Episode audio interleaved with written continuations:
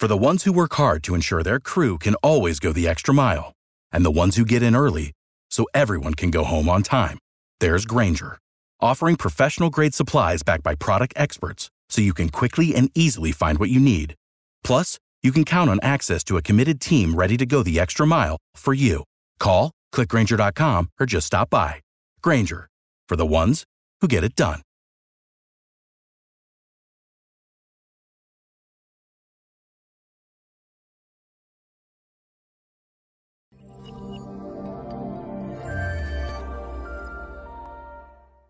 Et donc bonjour et bienvenue dans cette nouvelle émission de l'économie expliquée par mon père, Charles Gave. Toujours là.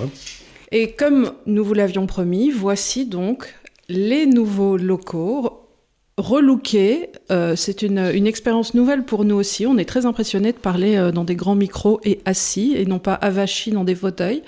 Donc il va falloir qu'on trouve nos marques euh, également. Ça fait, ça fait très étrange. On est perdu. On est tout perdu.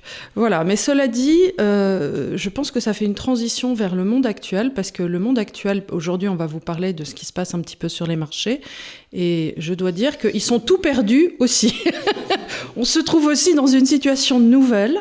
Euh, J'espère de leur côté ben, qui se résoudra aussi par le haut comme nous, mais ça n'a pas l'air de prendre ce chemin.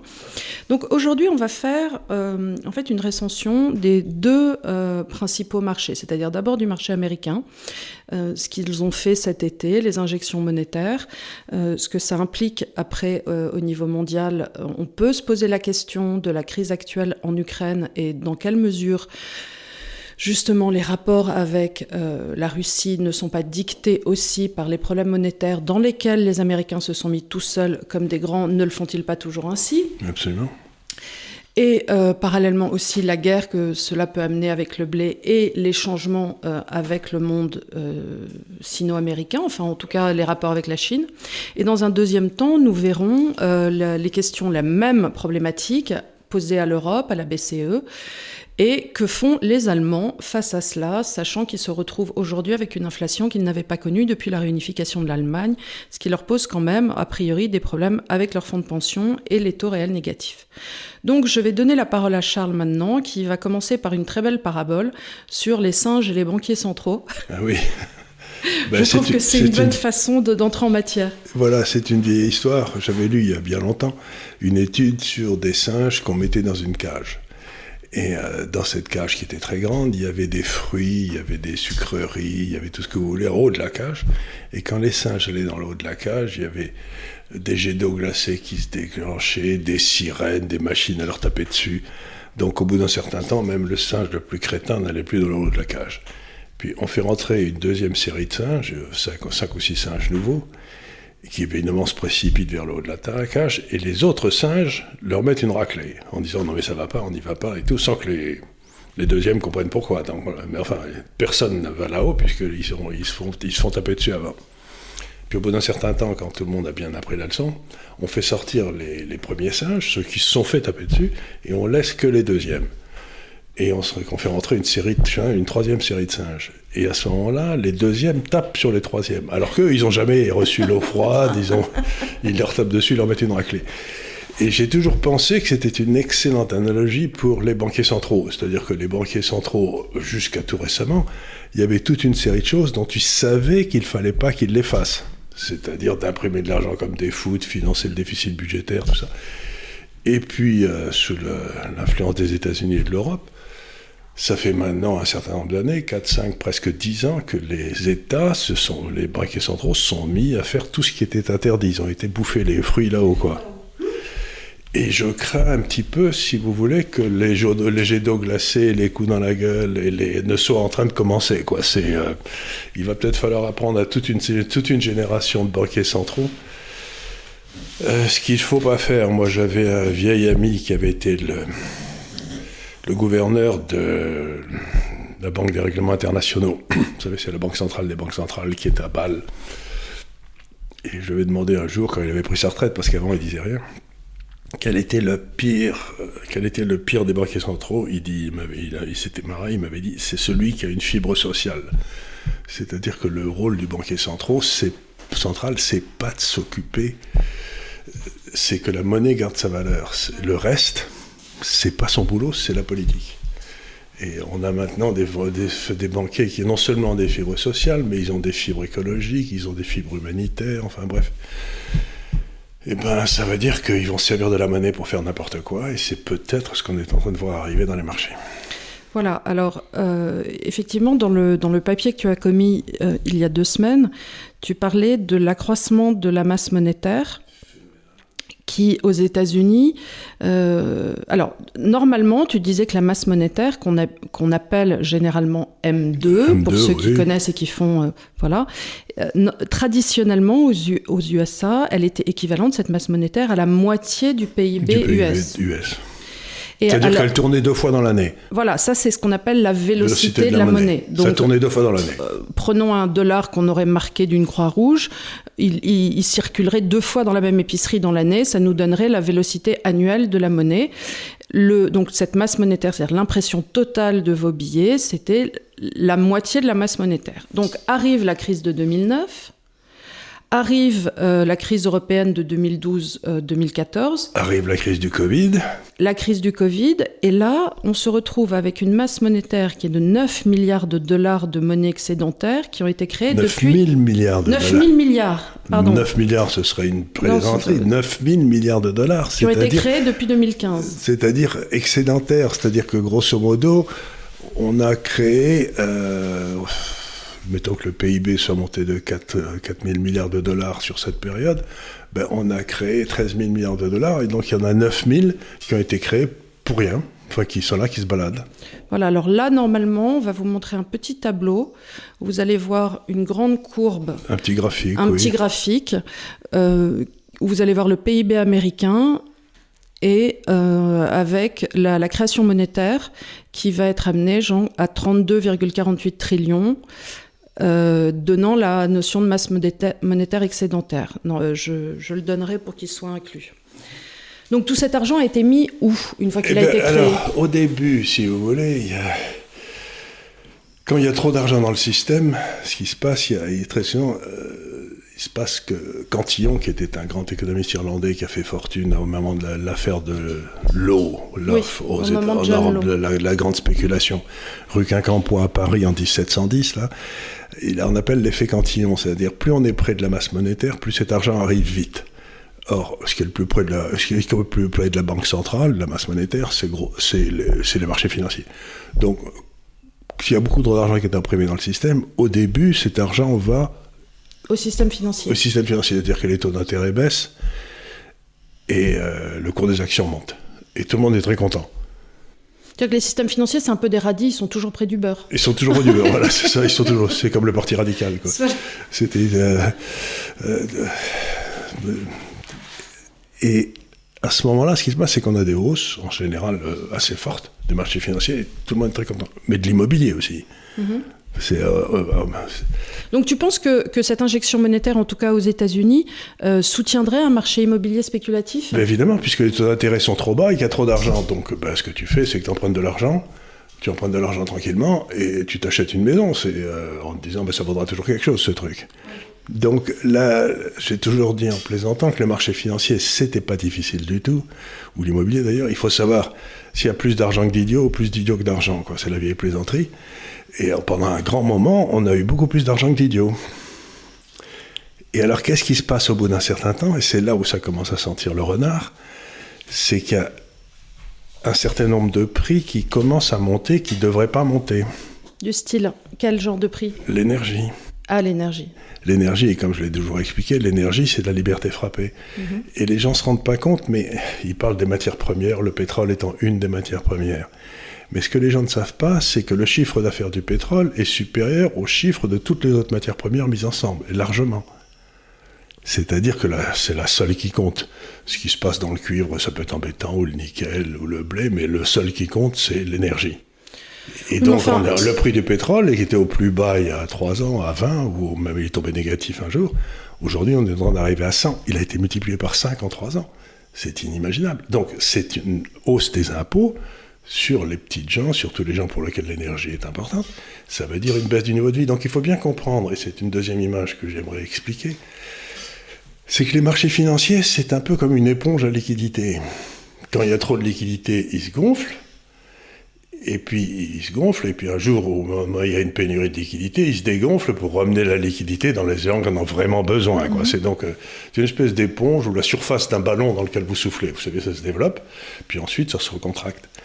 Mais ce que les gens ne comprennent pas, c'est que l'énergie en elle-même, c'est une énorme pompe à liquidité. C'est-à-dire que quand le prix, et quand, on consomme 100 millions de barils par jour, et quand le pétrole est à 20 dollars, euh, ça vous fait 2 milliards de dollars par jour mm-hmm.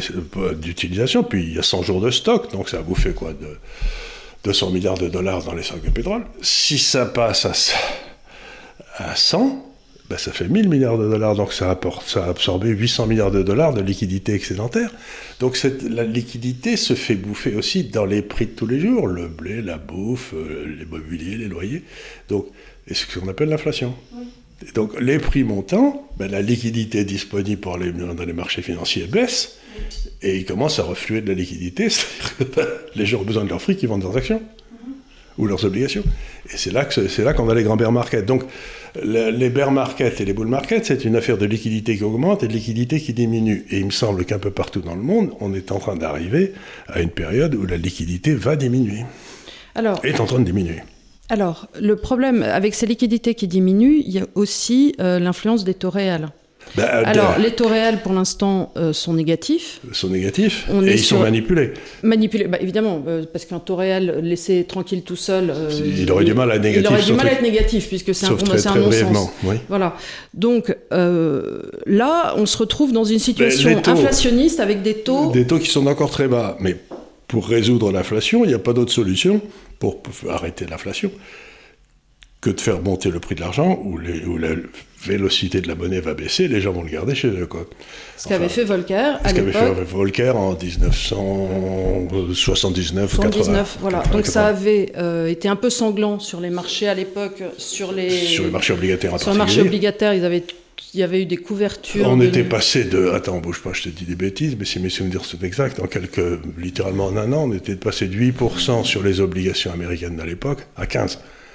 Donc, euh, à bear market, inimaginable sur les obligations. Donc, parce qu'il faut bien se rendre compte que le taux d'intérêt, c'est ce qui arbitre entre l'offre et la demande d'épargne. Bon, ben, si d'un seul coup l'offre d'épargne baisse parce que de plus en plus de la liquidité va dans le pétrole, dans la bouffe, etc., ben, le taux d'intérêt doit monter puisque c'est il y a de moins en moins d'épargne, la demande reste la même, donc, donc, automatiquement les taux d'intérêt montent. Et en général, bah, ça veut dire que ça se passe pas bien dans les marchés, quoi. C'est, euh, ça se pète la gueule. Donc on est à un moment critique où beaucoup des travaux qu'on fait ici semblent montrer qu'on a un grand basculement de la liquidité mhm. de trop à pas assez. Et c'est pour ça que depuis quelques mois, je dis aux gens, euh, ayez des obligations chinoises, ayez de l'or, parce que vous savez pas trop comment ça va. indépendamment du fait que tu sois payé par le gouvernement chinois. Pour non, bien, entendu, bien, entendu, D'ailleurs, pas assez cher. Hein, voilà, D'ailleurs, on, le dit, on le dit au politburo chinois, là, il faudrait nous augmenter parce que on a fait du bon boulot. J'espère que vous avez acheté. Et encore une fois, je, je vous prie de m'excuser dans les commentaires. Vous êtes nombreux à demander comment fait-on pour acheter des obligations chinoises, des obligations russes. Je ne peux pas vous le dire. En revanche, encore une fois, je peux vous dire d'aller sur le site de l'Institut des libertés où des personnes donnent des solutions euh, qui sont les leurs. On peut vérifier avec leurs adresses IP. Euh, voilà, donc nous, nous ne pouvons pas, suivant la réglementation française, vous... Vous recommander quoi que ce soit. de précis. Quoi que ce soit, de précis. Après, bien sûr, vous avez des sites comme Boursorama et ainsi de suite. Et là, vous pouvez faire vos propres recherches et voir vers quoi ça vous amène. Mais euh, en précis, on ne peut pas vous dire quel courtier ou où aller acheter ces, ces actions ou aller acheter de l'or, euh, même remarque. Voilà. Euh, donc là, tu m'avais, tu m'avais écrit quand même que 80% des dollars qui avaient été créés depuis le début de l'histoire des USA l'ont été dans les 20 dernières années. Ça fait quand même un peu peur de se dire que cette inflation monétaire est aussi récente et on se demande qui est au pouvoir. Parce que là, on est obligé de se dire, enfin les gars, euh, qu'est-ce que vous foutez? Ben, je te dis, c'est les singes qui ils n'ont pas cru parce qu'il y avait toute une ils série. Ont pas, ils n'ont pas été éduqués par leurs parents. C'est des singes. Euh, c'est des singes à qui on n'a pas mis des claques quand il fallait quoi. Oui, c'est ça. Les parents étaient occupés ailleurs. Je sais pas ce qu'ils faisaient. Euh, c'est tout à fait ça. Fête, une petite euh, fête. Enfin, ils s'occupaient pas de leurs enfants, qui s'élevaient tout seuls. Je ne sais pas ce qui s'est passé, mais il faut pas oublier. Il faut pas oublier un truc aussi qui est extrêmement important. C'est que la profession d'économiste est ainsi faite que vous trouverez toujours un économiste pour vous recommander une connerie. Ah bah, de toute façon, euh, on part du principe que les, économistes ont été inventés pour permettre aux astrologues d'avoir l'air sérieux. Voilà, exactement. à, partir Donc, à, partir du moment où, il a, où, ces gars-là se sont mis à imprimer de l'argent, il y a toute une série d'économistes qui sont sortis de nulle part, qui ont commencé à expliquer qu'imprimer de l'argent, ça n'avait aucune influence sur l'inflation. C'était une nouvelle. Mais enfin, ça marchait très bien. Et donc, ils l'ont fait pendant 3-4 ans. Et pendant 3-4 ans, ils ont eu du pot parce que pendant qu'ils imprimaient de l'argent, imaginez-vous, pour des raisons différentes, le prix de l'énergie baissait. Donc, l'indice des prix de détail ne montait pas puisque l'énergie baissait. Et ils disaient, voyez, on peut imprimer de l'argent sans qu'il y ait de... On fait, du, on fait du ruissellement. On fait du ruissellement. Et puis, pas du tout. Quand le prix du pétrole se met à monter, on se rend compte qu'à ce moment-là, ben, ça, ça commence à cartonner. Et maintenant, on a une inflation, je vous dis, je crois je vous dis peut-être des bêtises, mais je crois qu'en en Allemagne. Euh, Alors attends, parce qu'on va, on, va venir là, là on les, prix De gros, les prix de gros en Allemagne sont au-dessus de 20% d'une année sur l'autre. En Allemagne, 20%. Ça me fait rigoler quand on me dit que l'inflation en France est à 2,5, quoi. Je suis admiratif. Non, il, est certain en plus que sur des produits d'importation euh, de matières premières comme le bois, euh, mon frère qui est en train de construire une maison au, dans Canada. Le, au Canada euh, les, ils ont été obligés de renégocier pratiquement la maison euh, parce que le, bois avait triplé en l'espace d'un an. Et le type était obligé de déposer son bilan, sinon pour, euh, pour ben, la construction. il avait fait, il, avait, fait, sur la base d'un prix X au mètre carré, et puis il se retrouve avec du. Il doit acheter 3X le bois, donc. voilà, donc c'était pas possible. C'était pas possible, c'était cuit. Donc on se retrouve là aussi avec une dette américaine qui atteint le chiffre astronomique de 30 000 milliards de dollars. 34 000 milliards de dollars, ce qui est... Sur une duration moyenne de 4 ans, ce qui est assez court, parce que normalement une dette c'est plutôt à 10 ans. C'est plutôt à 7, c'est entre 7 et 10 ans une dette d'État, parce que... Euh, Alors pourquoi, il est, euh, pourquoi elle est sur ce, ce temps court? Parce qu'elle elle avait, déjà, euh, elle avait déjà couru pendant 4 ans? Non, c'est qu'ils ont émis à la place d'émettre... Quand les taux d'intérêt sont très bas, si la trésorerie américaine était bien gérée, on émettrait des obligations à 20 ans. Comme ça, on se dit, ben, euh, les pauvres couillons qui l'achètent, ils vont être, ils vont être spoliés pendant 20 ans. Mais comme les types sont pas complètement idiots, quand ils savent qu'il y a un risque inflationniste, il n'y a pas de demande pour le 20 ans. Donc ce qui se passe, c'est qu'on vend des trucs à 3-4 ans, le type se dit, bon, moi je vais porter ça pendant 3-4 ans à perte, puis ensuite je le réinvestirai en gain. Donc plus les craintes inflationnistes sont fortes, plus, la dette, plus les acheteurs de dette ont tendance à, à demander, des, demander des durations très courtes. Donc là, tu peux te dire que toute hausse des taux d'intérêt se répercutera très vite sur le service de en la dette. Ans. En 4 ans, c'est-à-dire que c'est 34 000 milliards de dollars de, Attends, on va faire des calculs compliqués parce que les chiffres deviennent tellement gros que j'ai du mal à me mettre ça dans la tête. 34 000, alors 1%, ça fait 3 400, 340 milliards. Bon. Donc, c'est-à-dire que 1% de taux d'intérêt, c'est 340 milliards de dollars de charges de dette en plus. Et un an après, 600 milliards. Et, non, 300 000. Un, an, un, sur, sur 4 ans. Donc sur 4 ans. Donc la première année, ça fera, mettons, 85, euh, 85 milliards.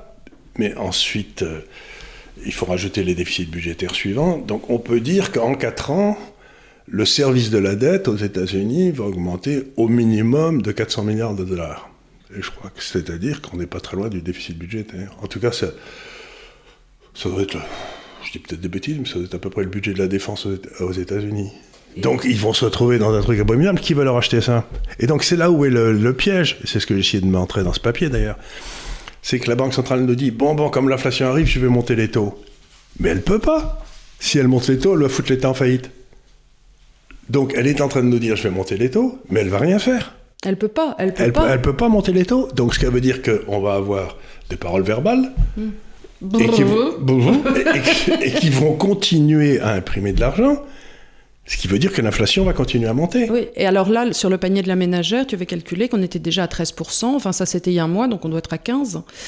Et ça, veut dire aussi qu'à ce moment-là, quand les internationaux vont se rendre compte que l'inflation est vraiment durable aux États-Unis, ben, il est probable que le dollar, le dollar va se viander de façon épouvantable.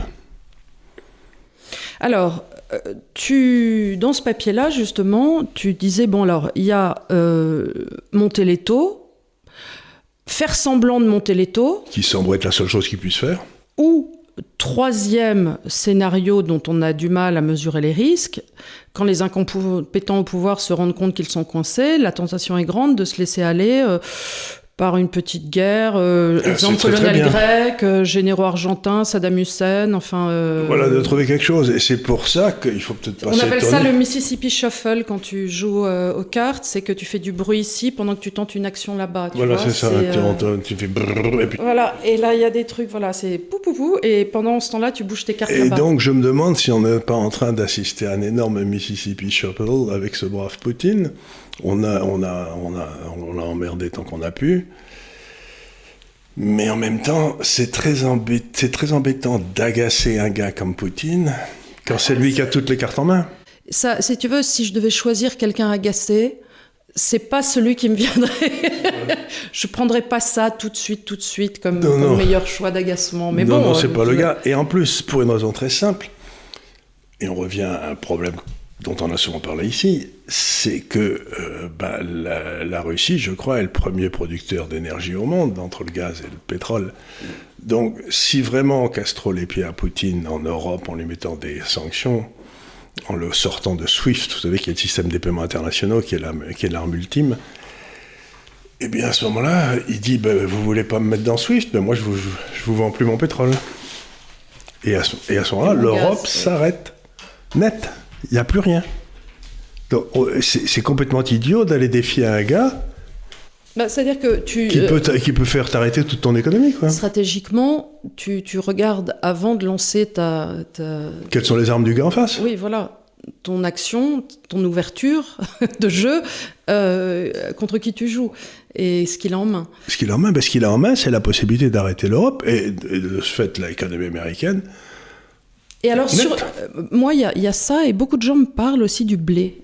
Alors, ben, le du fait que nous soyons devenus, même si tout à l'heure tu disais qu'en termes de matières premières, par rapport au pétrole, ça représentait euh, Pas moins de choses, mais enfin ça représente quand même les estomacs des gens, et qui tient l'estomac tient quand même... euh, C'est tout à fait vrai. Et en plus, on sait très bien que chaque fois que le prix du blé a monté fortement, on a eu des émeutes et des révolutions en ah Afrique bah, du la Nord. révolution française, c'était le prix du blé. on le prix du blé. Et euh, en Afrique du Nord, là, depuis euh, 50 ans, ou en Égypte, c'est toujours là, parce que quand il n'y a plus de blé. Donc, euh, ça met en risque euh, la hausse du prix du blé, parce qu'il faut oublier que l'Ukraine et la Russie sont des très gros producteurs de blé.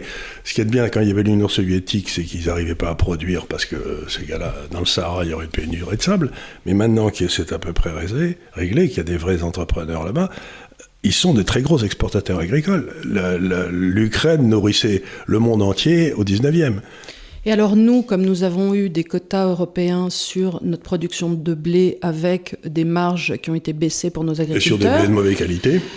On se retrouve à être euh, en fait dans le rouge en production de blé et devoir acheter à l'extérieur Euh, ce je ne sais ne pas si c'est vrai produit. pour la France, mais en tout cas Ah pour si, l'Europe. c'est la première fois qu'on achète en matière agricole. En matière agricole, mais je ne sais pas pour le Alors je blé. sais pas pour le blé, mais euh, si on Je sais pas pour le, mais pour le produit agricole, on est déficitaire. Donc on se retrouve dans un monde. Mais alors on va se retrouver avec des tas de problèmes. Par exemple, il y a toute une série de produits agricoles, comme les tomates. Le plus gros producteur mondial, je crois que c'est la Hollande. Pourquoi? Parce qu'ils ont des espèces de serres immenses qui chauffent. D'ailleurs, leurs tomates sont dégueulasses, mais enfin, ça c'est un autre truc. Et donc, si le prix de l'énergie monte, ça va plus être rentable de faire des tomates. Donc, on va avoir une pénurie de tomates, parce qu'avant qu'on fasse des tomates à Avignon, au, euh, au prix, ou alors le prix des tomates va monter comme une fusée. Donc, il y a- il y, a toute une série d'effets. C'est ce que disait Bastia, qui était un grand économiste. Il faut toujours réfléchir à ce qui ne se voit pas. C'est-à-dire, voit et et à ce qu'on ne voit pas. Et il y a toute une série d'effets secondaires des politiques qui ont été suivis depuis des années qui commencent à arriver maintenant. Et c'est là où on risque d'avoir des surprises désagréables parce qu'on ne sait pas où sont les loups. On ne sait pas où sont les cadavres. Je suis sûr que les cadavres, après toutes ces années de spéculation, il y en a plein les cas placards. Mais pour l'instant, c'était pas difficile de financer des, des cadavres dans les placards à 0% d'intérêt. Parce que, bon, bah. Ben, En fait, ce qui se passe aussi, et si vous avez regardé l'émission sur Schumpeter, vous savez de quoi je parle, c'est que les taux zéro ont empêché d'avoir ce qu'on appelle la création destructrice de Schumpeter, et donc quelque part de nettoyer les marchés de tous les canards qui ne devraient pas être au milieu des signes. Et on se retrouve avec un certain nombre de canards, et là, Et on ne sait pas qui sont là. Et on ne sait pas lesquels c'est. et on ne sait pas lesquels c'est. Et Le mal- plus gros, à mon avis, c'est l'État français, mais on pourra en parler.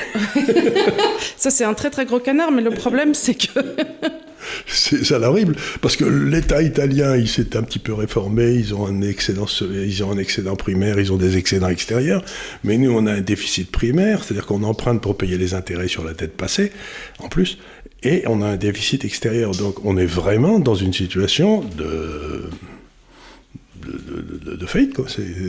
Et donc, bah, si les taux ne sont plus à zéro, on va ramer. Hein. Alors justement, transition toute trouvée, passons à notre chère vieille Europe.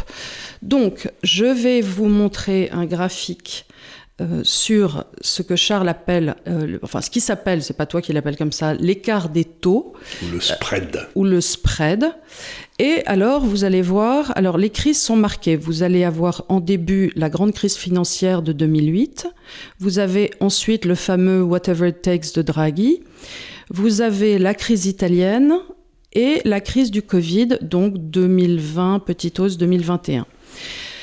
Et en fin de comète, donc, qui arrive, l'inflation en Allemagne à 1,65 et euh, cette ligne noire marque l'écart des taux qui passe, quand elle passe au-dessus de la ligne bleue, c'est la moyenne mobile à 12 mois de cet écart des taux. Donc euh, là, on est repassé. On est repassé au-dessus de la moyenne mobile. Et la différence entre cette crise de la zone euro et les précédentes, elle est, très importante parce que dans les crises précédentes, c'était toujours un État périphérique qui, qui prenait la gamelle. C'était la Grèce, c'était l'Italie, c'était l'Espagne, voire la France.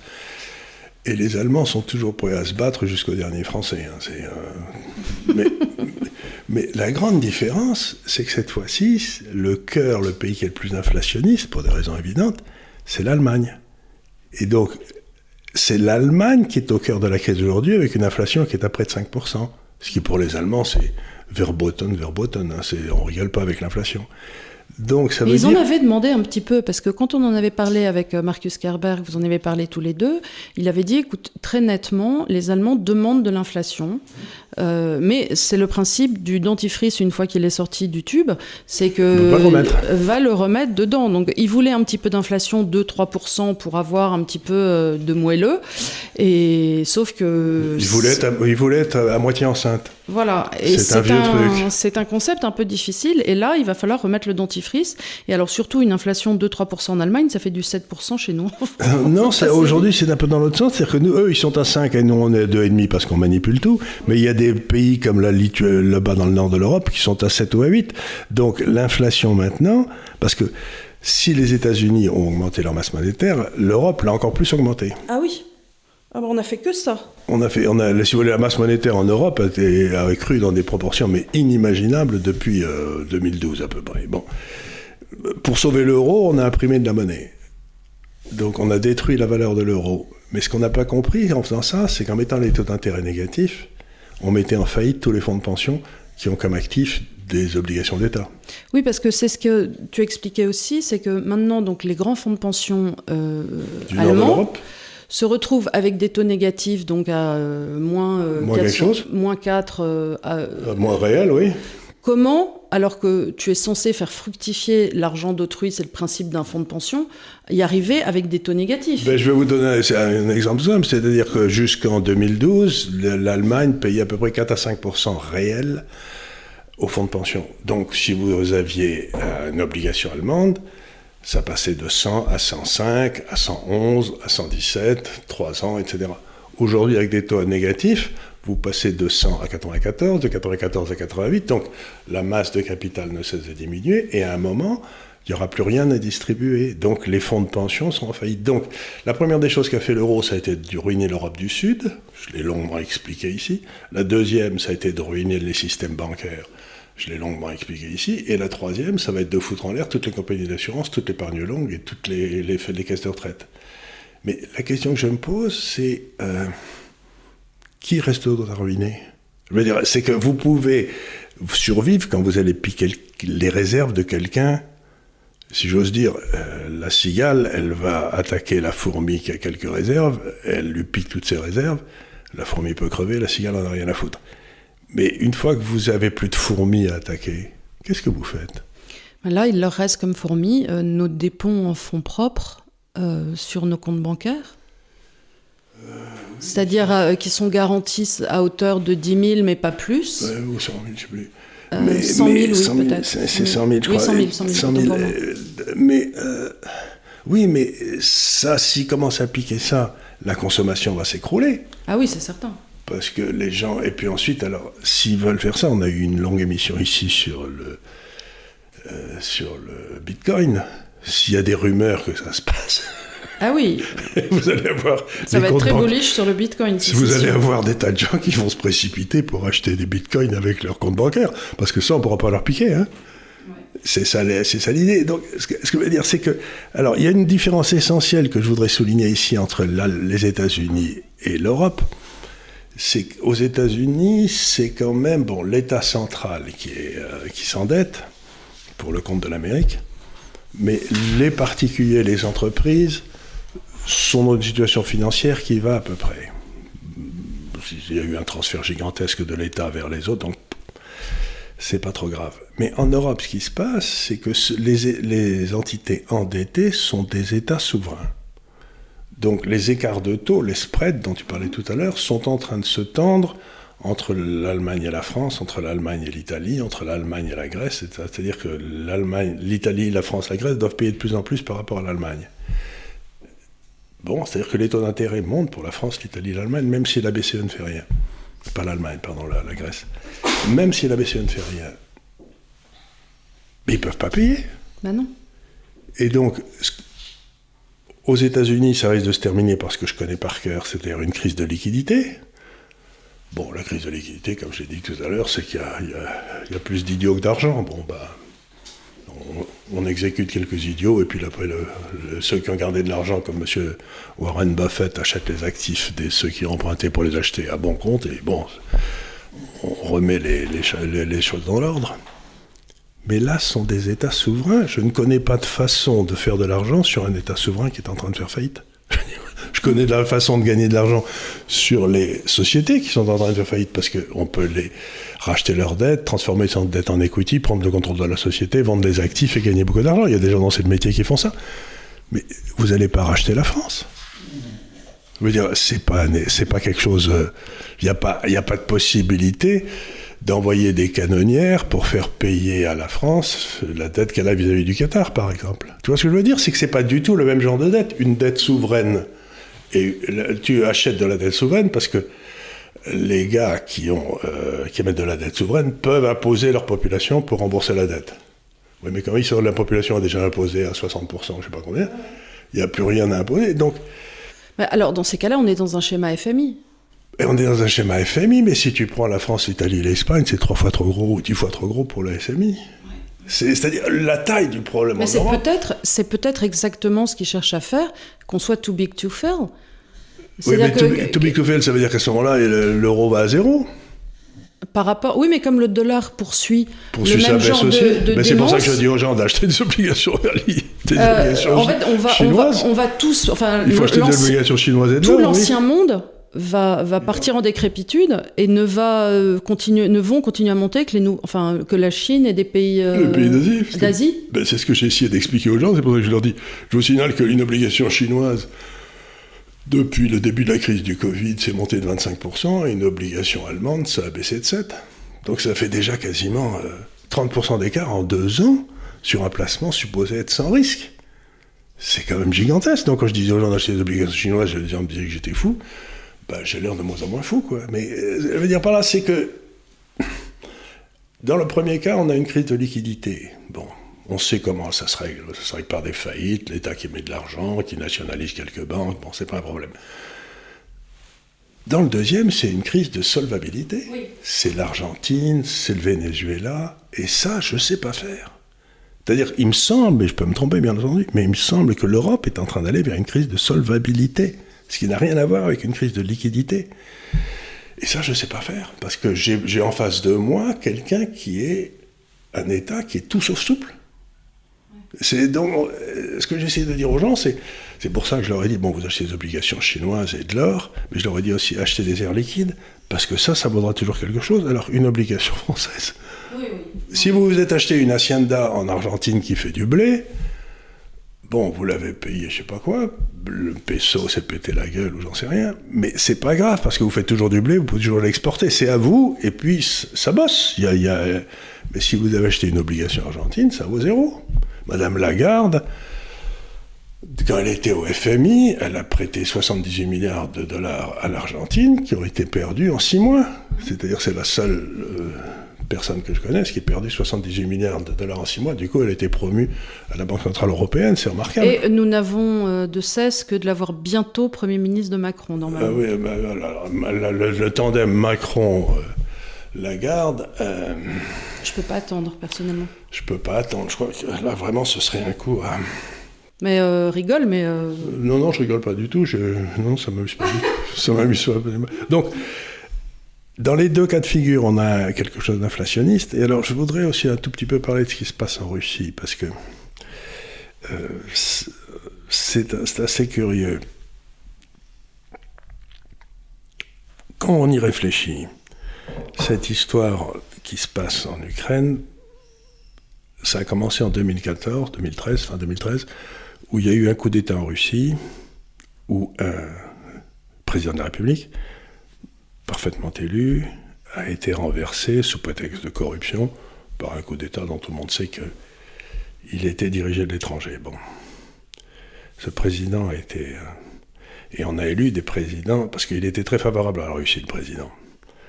Il voulait passer des accords avec la Russie. On a mis des présidents qui étaient très favorables à l'Europe et aux États-Unis à la place. Très bien.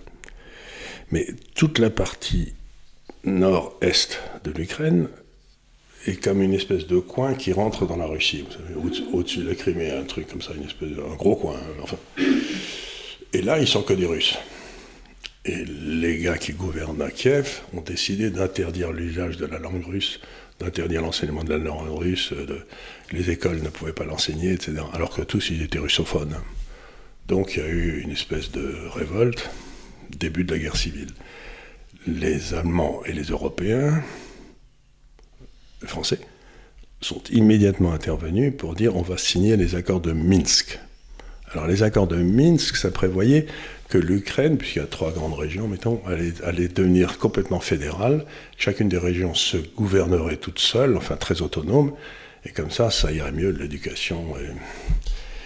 Et... et la France et l'Allemagne étaient responsables de l'exécution de cet accord, qui n'avait pas été signé par les Russes, mais accepté par les Russes, mais pas signé. Moyennant quoi, les, gars à Kiev ont continué à foutre le bordel, à essayer de gérer. Ce qui fait qu'au bout de 5 ans, ou 6 ans, ou 7 ans, je sais plus, 7 ans, 8 ans, ben, euh, quand on n'arrivait à rien, et comme euh, les Russes se rendaient compte que ni la France ni l'Allemagne ne faisaient respecter quoi que ce soit aux, aux Ukrainiens, ben, euh, la Russie prend le contrôle des, des russophobes. Mmh, mmh. Or, c'est déjà exactement ce qu'elle a fait en Géorgie, par exemple. Et alors, tout le monde de pousser des cris d'orfraie en disant c'est affreux, c'est, euh, les Sudètes, c'est Munich, on est reparti, on a. Euh, ce qu'ils oublient, sans même, c'est qu'il y a quelques années, un peu avant, d'avant 2014, euh, on a très très bien bombardé la Serbie avec l'OTAN. Et non seulement on a bombardé la Serbie, mais en plus on a forcé la Serbie à se séparer du Kosovo, qui était le cœur historique de la Serbie. Alors maintenant, il y avait eu aussi la Crimée qui avait été un peu la même chose. Donc, pousser des cris en disant que les frontières sont intangibles, c'est aller contre quelque chose qui était très cher à la diplomatie française pendant, très longtemps, qui était le droit des peuples à disposer d'eux-mêmes. Hein. Une nation, c'est une volonté de vivre ensemble. S'il y a une partie de la nation qui ne veut pas vivre ensemble avec le reste, on a un problème. Il faut peut-être lui permettre de s'en aller. Si j'ose dire, c'est un peu ce qui s'est passé avec l'Algérie. L'Algérie, c'était comme la France, et puis ça plus été comme la France. Et, donc il y a un moment ou un autre où il faut que le, droit des peuples à disposer d'eux-mêmes euh, ait lieu, sinon on a des guerres civiles partout. Quoi. Euh, les frontières ne sont pas les frontières, comme disait la, la présidente de la Géorgie, c'est les cicatrices de l'histoire. Bon, ben, il y en a quelques-unes qui sont au mauvais endroit, quoi, qui suppurent un peu. Voilà, donc en attendant, résumons sur la situation américaine. On se retrouve dans une situation inflationniste de crise de liquidité, parce qu'il n'y a pas d'autre solution, et donc de baisse des marchés. Et tant que la crise de liquidité est là, le dollar ne baissera pas. Voilà, et nous, nous avons une crise de solvabilité. Voilà. Et, qui est encore autre chose. Qui est encore autre chose. C'est-à-dire un scénario argentin. Un scénario. Ben, L'Argentine avait mis un taux de change fixe avec le dollar au début des années 80, et puis ils n'ont pas plus tenu que l'Italie l'a fait ou la France, et à bon temps, le, le, truc a sauté. Quoi. Normalement, l'euro aurait dû disparaître en 2012. Et ce crétin de Draghi a décidé de tuer l'épargne longue plutôt que de, de tuer l'euro. Et depuis, ça imprime, ça imprime, ça imprime, comme s'il n'y avait pas de lendemain. Sauf que là, avec. Euh, Mais regardez simplement le bilan de la Banque Centrale Européenne, qui a dû tripler ou quadrupler en 10 ans, c'est-à-dire qu'ils ils sont bourrés. Je vous signale que dans le traité de départ de l'euro, il y avait interdiction à la Banque Centrale d'acheter des obligations émises par les États.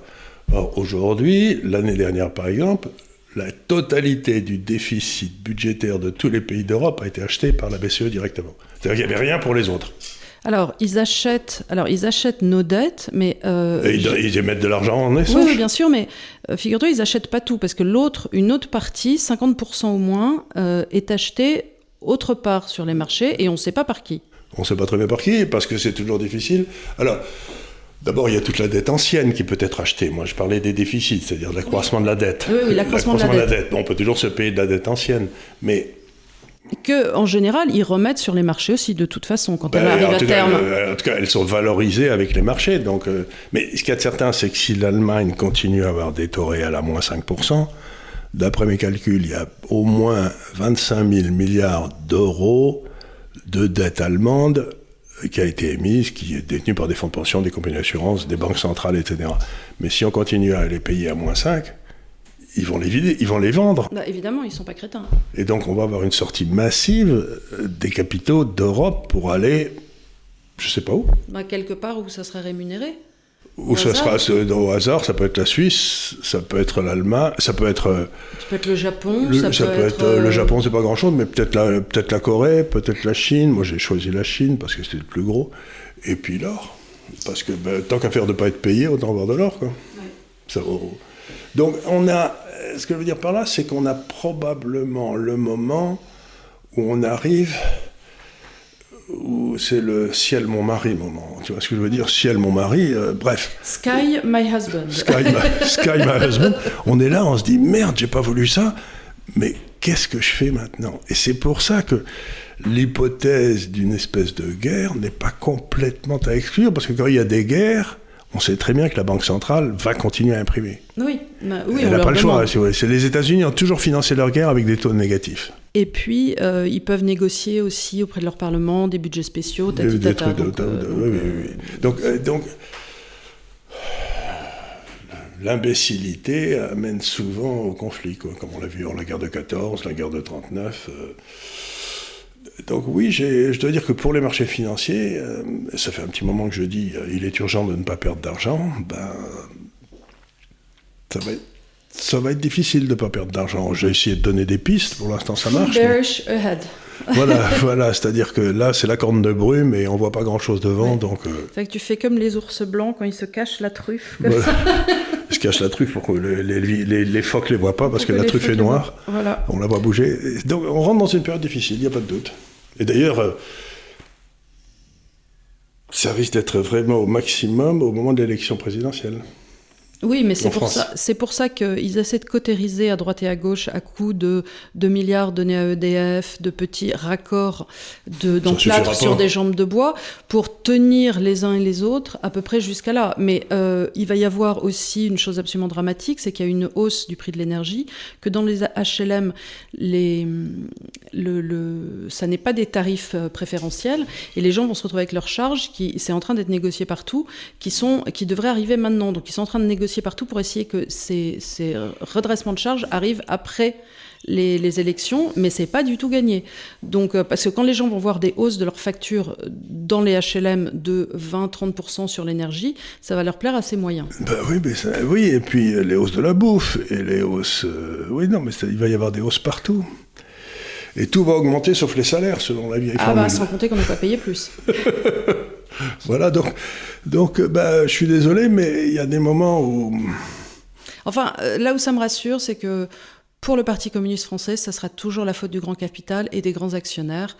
Et là, euh, on a eu un très bel exemple cette semaine qui était euh, que c'était la faute de la famille Muliez qui, euh, comme ils sont à la tête du groupe Auchan, Oui, l'ensemble de leurs salariés émettent autant de CO2 que le reste de la France. Donc, euh, ils sont responsables en tant que famille du CO2 relâché par leur, euh, par leur... Non mais...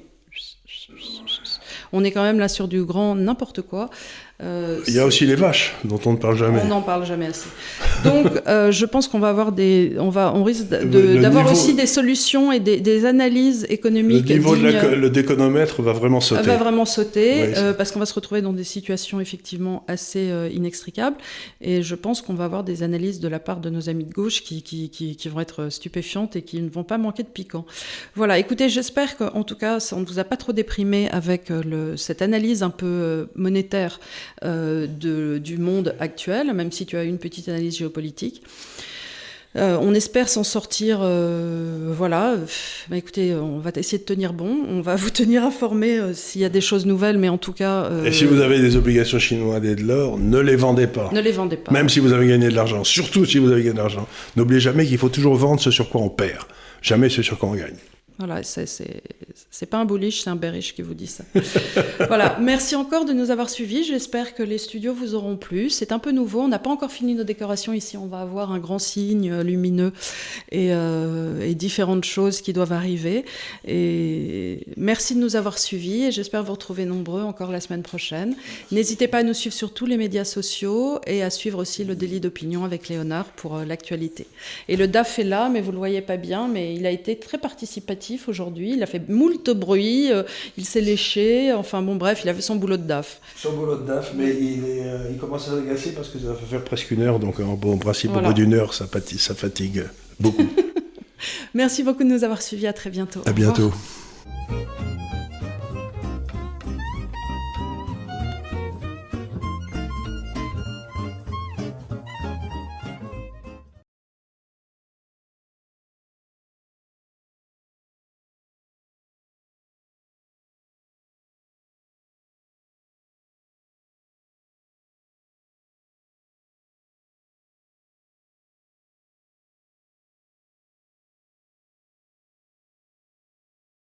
Without the ones like you, who work tirelessly to keep things running, everything would suddenly stop. Hospitals, factories, schools, and power plants, they all depend on you. No matter the weather, emergency, or time of day, you're the ones who get it done. At Granger, we're here for you with professional grade industrial supplies. Count on real time product availability and fast delivery. Call clickgranger.com or just stop by. Granger for the ones who get it done.